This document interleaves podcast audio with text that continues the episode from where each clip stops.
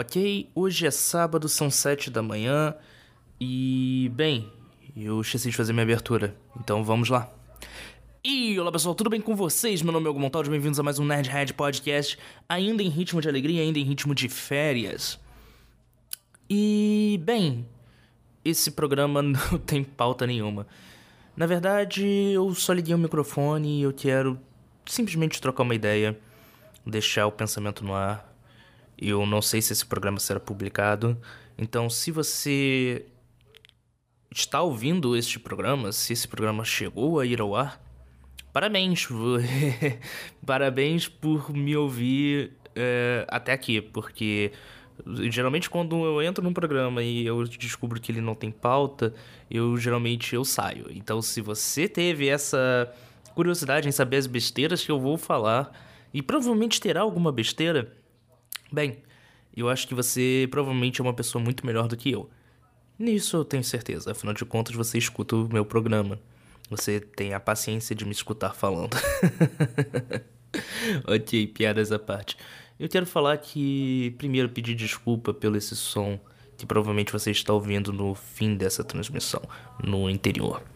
Eu estou com o Ed Casa passando aqui na TV, que começa sempre 10 para 7 da manhã. Sempre não, a, uh, começou a ser exibido a partir das 10 para as 7 da manhã.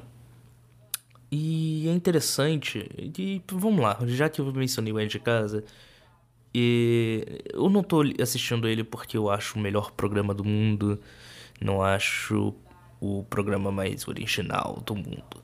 Mas é um programa que eu tenho muito carinho, porque foi nele que eu fiz o meu estágio de faculdade.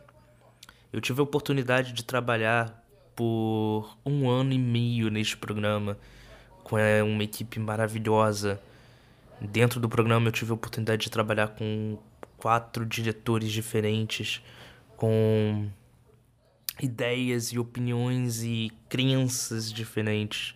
Tive a oportunidade de trabalhar com dois assistentes de direção incrível, três na verdade, três assistentes de direção incrível. Um deles foi promovido a diretor enquanto eu estava lá dentro tive a oportunidade de trabalhar com uma equipe de contrarregras excepcional, uma equipe de arte criativa e bem dedicada. Eu acho que, e sem falar, obviamente, dos apresentadores que se complementavam cada um de sua forma e sempre tentavam dar o seu melhor neste programa, que na época tinha três horas de duração. Eu estava lá dentro quando foi anunciado que o programa teria um tempo maior. É, na época ele já era o maior programa da Rede Globo, com três horas de duração todo sábado. E depois passou a ter cinco horas de duração com a pandemia. Foi algo excepcional. E eu tenho muita saudade dessa equipe, eu tenho muita saudade desse programa e das oportunidades que eu tive. Infelizmente eu não consegui aproveitar todas as oportunidades e eu cometi muito erro. Eu não vou dizer que eu fui o melhor estagiário do mundo, eu tô longe de ser o melhor estagiário do mundo.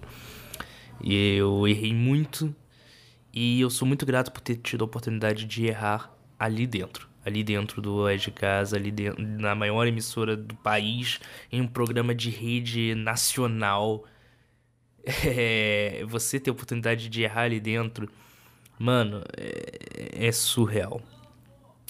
Eu tive a oportunidade que muitos não têm, muitos da minha área, colegas, já falaram que, tipo, nossa, eu tinha inveja sua de você estar tá lá dentro. E, cara, até eu tinha inveja de mim mesmo por estar ali dentro.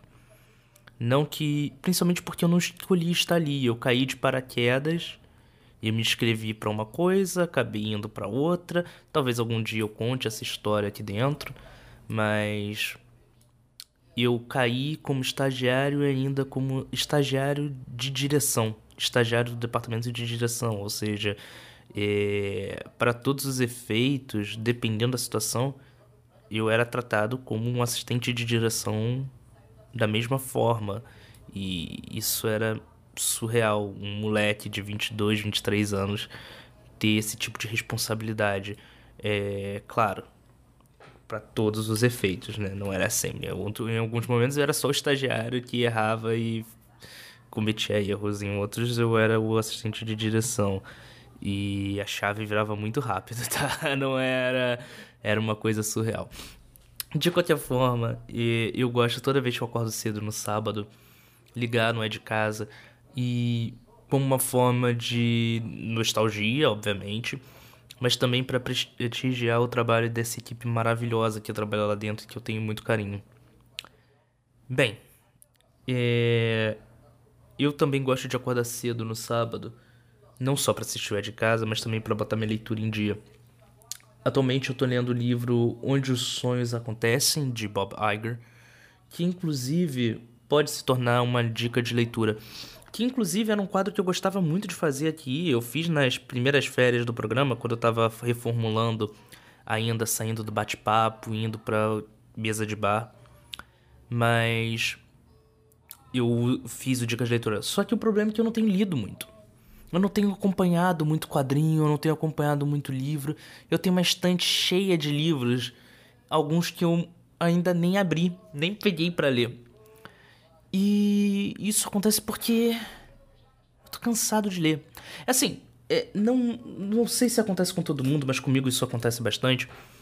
Tem épocas que eu sou uma traça. Eu quero ler tudo que tá na minha frente. Eu quero ler tudo o que acontece. Eu quero de jornal a notícia das coisas mais fúteis possíveis. Eu quero ler, eu quero consumir. Mas tem épocas que eu simplesmente quero ficar sentado, olhando pro teto. Sabe? Eu não quero estar tá assistindo televisão, não quero assistir um filme, eu só quero existir. E quando você faz, você existe tendo um trabalho estável, é uma coisa. Quando você existe tendo sendo um freelancer, como é o meu caso, é outra. Porque, vamos lá, eu vejo muita glamorização na vida de freelancer. Ah, você pode trabalhar com um tudo, você é uma empresa e tal, tal, tal. Tipo, de fato, você é uma empresa porque você tem um NPJ registrado e você paga por isso. Eu tenho meu CNPJ e eu derrubei um pedaço de. eu derrubei alguma coisa aqui, mas deixa pra lá. E eu tenho meu CNPJ, eu tenho meus clientes. Só que ninguém fala o quão cansativo é isso. Eu acabei de passar por uma semana que eu fiquei gripado, tá? Não, eu não tive Covid, eu só fiquei gripado, tosse, ale... tosse e espirrando. E eu simplesmente queria ficar sentado sem fazer porra nenhuma. Eu queria ficar sentado, não queria estar trabalhando, mas ao mesmo tempo eu tinha compromissos, é, eu tinha que revisar roteiro, afinal de contas eu trabalho como um roteirista.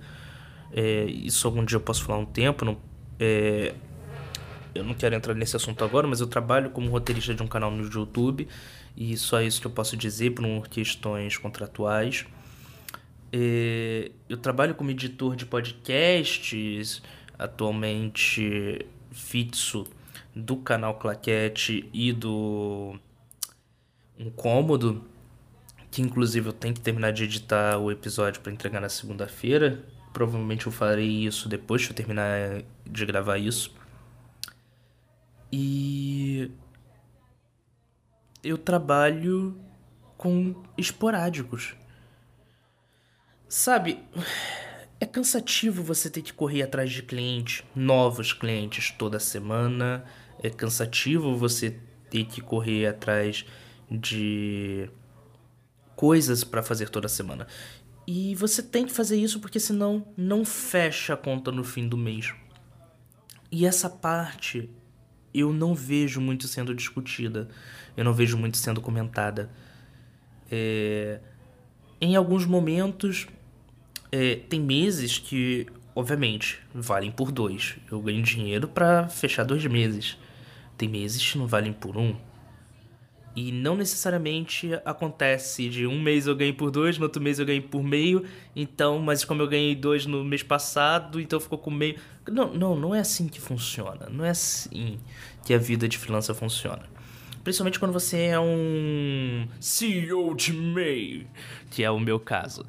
Que eu tenho meu, minha microempresa individual e eu tenho que ganhar dinheiro por ela. Cobrar cliente é uma coisa que eu não gosto de fazer, mas às vezes é necessário porque tem clientes e clientes. Tem clientes que respeitam o seu trabalho, te paga no dia, respeita os termos de contrato, respeita os termos de acordo. Mas tem clientes que simplesmente acreditam que o que você faz é, bem, a sua obrigação e se é a sua obrigação, você por que eu vou pagar por isso? e esquecem que existem contas a serem prestadas e isso chega a ser cansativo. Bem, eu novamente eu falei que eu ia ficar divagando nesse programa, então espero que você esteja entretido com isso. Talvez eu corte os temas separados e coloque no YouTube de forma separada, como se fossem os cortes do Nerdhead. Inclusive, falando em corte do Nerdhead, eu ainda tenho que terminar de editar a segunda parte do Ô oh, caceta, qual é o nome do que eu dei? Eu mesmo dou nome para as coisas e eu esqueço o nome que eu dou. Deixa eu achar aqui. Adaptações de herói. Parte 1. Tem a parte 2, que já foi gravada. Ah, na verdade já tá gravada há muito tempo. E eu tenho que editar. E essa é uma edição que eu quero fazer, né? Ao vivo na Twitch. O problema é tempo e a disposição. Teve uma época, logo assim que eu. Eu gosto da Twitch, tá? Eu não tô reclamando da plataforma. Mas é difícil você fazer conteúdo para uma plataforma de live, sendo que todo mundo ali tá fazendo live. E, ou seja, e, e aqui eu vou devagar um pouco sobre isso. Eu quero devagar um pouco sobre isso. Eu gosto da Twitch, tá? Eu acho que hoje ela é um dos portais mais democráticos, afinal de contas, ela. Mas ela é difícil de crescer. Ela não é, liga... não é linkada em projetos de SEO. Inclusive, projetos de SEO é uma coisa que valeria ser discutido em uma mesa redonda né, em um quadro de mesa redonda, chamar um pessoal para discutir sobre isso. Afinal de contas, o que é o SEO? É a forma em que o Google e alguns mecanismos de pesquisa identificam seu conteúdo e divulgam automaticamente para as pessoas. Todavia, existem regras a serem seguidas e essas regras não necessariamente são as mesmas todo dia, porque o Google é uma plataforma que está em constante mudança e quando eu digo Google, eu quero dizer todos os produtos, como o YouTube, o Google Imagens, etc. Estou encontrando mudança para crescimento da empresa Google. Afinal de contas, a Google, a Alphabet, ela tem um único objetivo, que é lucrar e crescer. E se ela paga o pessoal que faz conteúdo para o YouTube, se ela paga pelos AdSense, isso é porcentagem. Tipo, é mínimo é, o objetivo é ela crescer e não você, criador de conteúdo, crescer. E não necessariamente ela muda as coisas por mal, mas só porque ela avisa que se ela fizer alguma mudança vai ser melhor para ela. E se você é prejudicado por isso, problema. O objetivo não é ajudar você, é ajudar ela. E o Twitch, ele tem a sua própria forma de crescimento, afinal de contas, é uma subsidiária da Amazon. E a forma dela crescer é vendendo assinatura da Amazon Prime. E o que é só uma subdivisão, que o modelo de negócio da Amazon está longe de ser venda de produtos, está longe de ser criação de conteúdo. O modelo de negócio da Amazon é simplesmente entregar coisas. Basicamente é uma, um serviço de logística. Esse é o modelo de negócio da Amazon, logística. E a Twitch, na verdade, é uma vitrine gratuita para ela, gratuita entre aspas, que tem um custo, em que os criadores de conteúdo criam com suas lives e isso faz uma movimentação constante. E nos comerciais eles podem vender produtos que, curiosamente, são vendidos pela Amazon e esses produtos são vendidos pela Amazon são distribuídos também pela Amazon e assim o modelo de negócios da Amazon continua sempre crescendo. E nossa senhora, eu, cheguei, eu comecei falando dia de casa e agora eu tô no. eu tô falando sobre logística de Amazon. inclusive é uma empresa que eu adoraria conhecer por dentro, ver como os executivos pensam. Afinal de contas, eu tenho essa curiosidade de saber como os executivos de cada grande empresa funcionam. Afinal de contas, é, uma empresa que começou do zero, seja na internet, seja num bar, seja na esquina, é, e chegar onde chegou e continuar fazendo sucesso e trazendo clientes é algo invejável. Adoraria que o meu podcast se tornasse uma referência midiática como foi o Jovem Nerd, que agora foi vendido pela Magazine Luiza. Mas, infelizmente, temos que ser sinceros. É, no mundo de criação de conteúdo, só menos de 1% consegue o status de sucesso, só menos de 1% consegue é, chegar lá. E infelizmente existem pessoas que vendem o sonho e vendem cursos para como você atingir o sucesso, como você vai ficar rico, como vender. Cara, é, eu sou meio cético com esse pessoal que fala isso.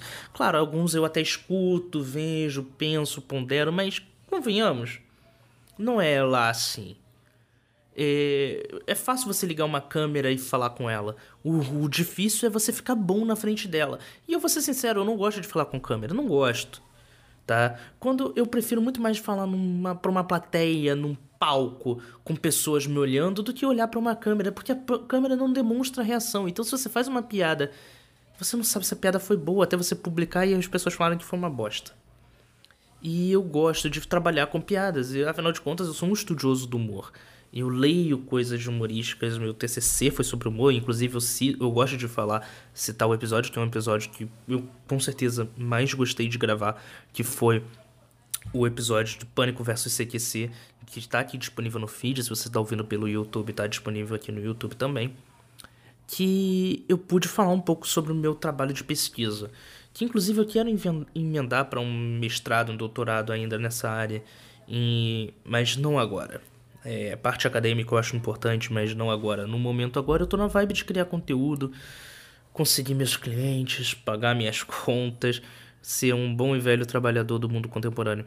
E eu até me perdi um pouco antes de eu entrar nisso. Eu falei, eu tô divagando aqui somente, tá? Então, me desculpa.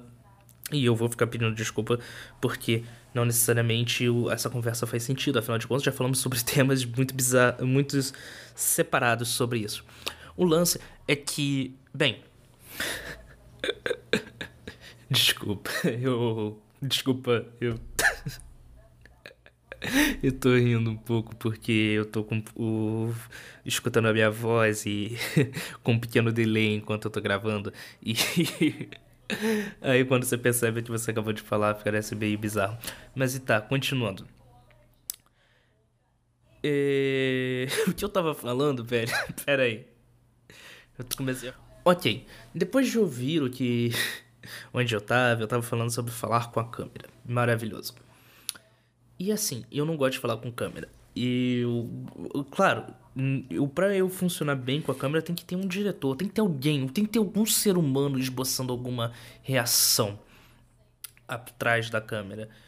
Uh, mas eu gosto de falar com o microfone. Curiosamente, eu gosto de falar com o microfone. Não sei porquê, mas eu gosto de chegar aqui pertinho do microfone e falar assim, sussurrando. Por mais que esse negócio de falar sussurrando o microfone, o famoso. Qual é o nome disso? É. Ô Cacilda. ACMR. Por mais que eu odeie ACMR, porque ACMR me dá um nervoso desgraçado. Eu sei que tem gente que gosta de quando a pessoa fala que eu vou reagir no microfone. Toma no cu. Então, assim. o lance é que. Bem. Acabei de ver que existe uma, uma categoria de pools, hot tubs e beaches o que seria hot tubs na Twitch.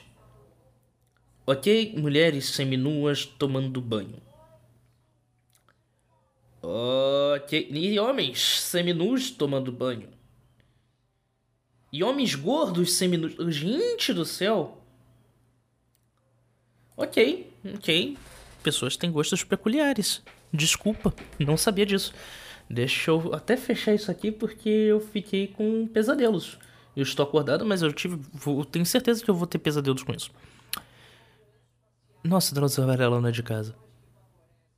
Muito bom. Então, assim, eu não gosto muito de falar com câmera. Eu gosto de estar no estúdio, eu gosto de estar de estúdio.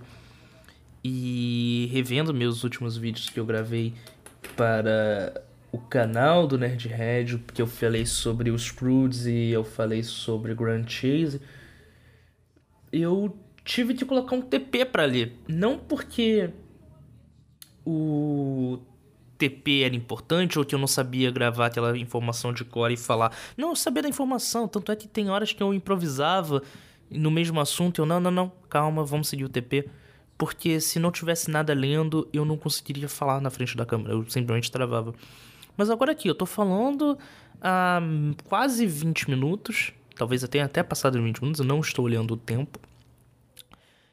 E tô bem. tô me sentindo bem, tô conseguindo brincar, tô conseguindo é, sacanear. Inclusive, quando eu tava escutando minha voz, minha voz fica um pouco fina no, no podcast. E eu acho isso crucial, porque a minha voz, quando eu escuto, ela é um pouco mais grossa. Tudo bem, tá, claro.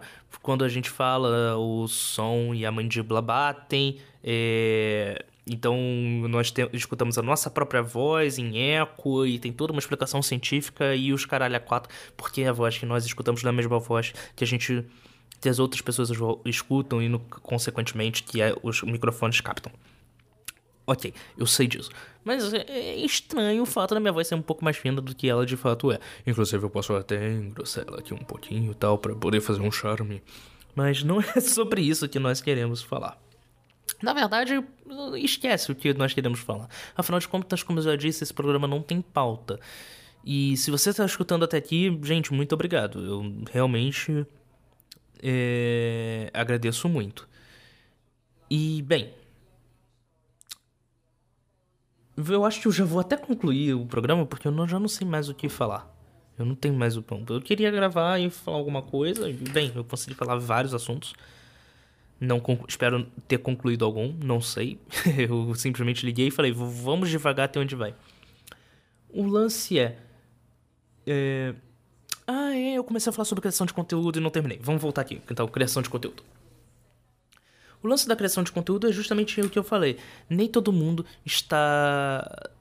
Nem todo mundo tem essa espontaneidade, essa presença na frente da câmera que permite com que ela faça e aconteça na frente dela. Muitas pessoas simplesmente não são assim. Muitas pessoas sequer conseguem falar em uma reunião, conseguem falar em público. Por mais que eu goste de falar em público, eu gosto de falar em reuniões. É, claro, eu tendo tempo de me preparar, né? Eu não gosto de chegar despreparado para uma reunião. Se eu chegar despreparado para uma reunião, ih, ferrou, e não vai sair uma palavra da minha boca. Mas se eu sou preparado, eu conheço aquele assunto e principalmente eu gosto e acredito nele, mano, eu vou falar bem sobre aquilo e eu vou conseguir falar bem naquela reunião. Vou conseguir falar bem com aquele grupo de pessoas. E mas é aquilo, tem pessoas que não têm isso. Então, quando eu vejo um canal no YouTube, principalmente canais grandes, o pior de tudo é que tem muito canal grande que vende a ideia de vou ganhe dinheiro com o YouTube. Ganhe dinheiro sem aparecer. Ganhe dinheiro fazendo isso e fazendo aquilo. Cara, é sério.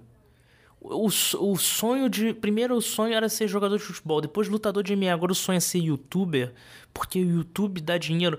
Ah, pelo amor de Deus. Pelo amor de Deus. O sonho não tem que ser ganhar dinheiro como criador de conteúdo. O sonho tem que ser ser criador de conteúdo. O problema é que você tem que ter esse sonho. Você tem que ter essa responsabilidade, tem que ter a, a, a honestidade em saber o que é ser um criador de conteúdo. Eu sou um criador de conteúdo? Sim, eu crio conteúdo. Mas eu gosto Olha só, eu vou abrir aqui meus números no, no YouTube para falar rapidinho sobre isso. Eu tenho no YouTube. Abrir aqui o YouTube, cadê? Aqui, vamos lá. Atualmente eu tenho 35 pessoas que são inscritas no meu canal no YouTube. Uau, nossa, 35 pessoas, não é nada, não dá nem para monetizar, não dá nem para não são nem 100 para você eu, eu, colocar um um nome bonitinho no, na URL. Caguei. São 35 pessoas que assinam em média, eu tenho no YouTube. Eu tenho no YouTube vídeos com mais de 400 pessoas, 400 visualizações. E eu acho isso maravilhoso.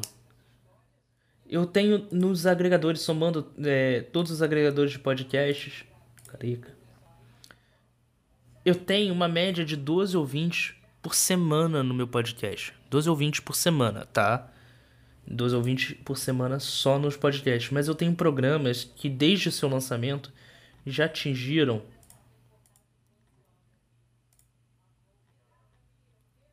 Já atingiram, vamos ver, deixa eu achar aqui o maior.